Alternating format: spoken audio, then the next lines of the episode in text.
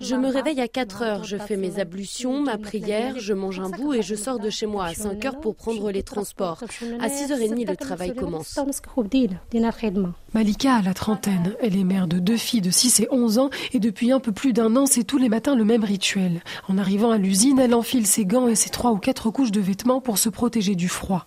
La température dans l'usine est très basse pour conserver la fraîcheur des crevettes. On prend un sac de crevettes, on le dépose sur une table basse et puis on commence à éplucher.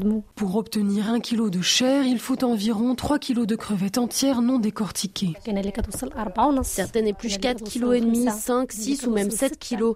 Ça dépend de tes mains et de ta dextérité. Moi, je n'atteins pas les 5 kilos. Mais ça dépend aussi des crevettes. Si elles sont grosses et belles, j'arrive à bien travailler. Quand elles sont toutes petites, c'est plus compliqué. Malika et ses collègues travaillent 10 heures par jour mais sont payés au kilo de crevettes épluchées. Avec 19 dirhams 50 le kilo de chair de crevettes, soit environ 1,80€, Malika n'atteint pas les 200 euros de salaire à la fin du mois. Le salaire minimum au Maroc est de 280 euros.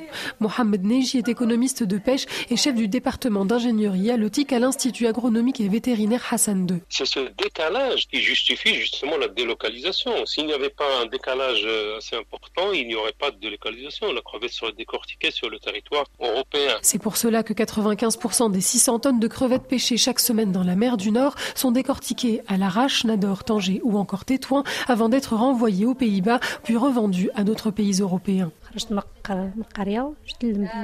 J'ai quitté ma montagne et je suis venue vivre près de Tétouan. C'est mon premier emploi et on est entre femmes, on est mieux entre nous.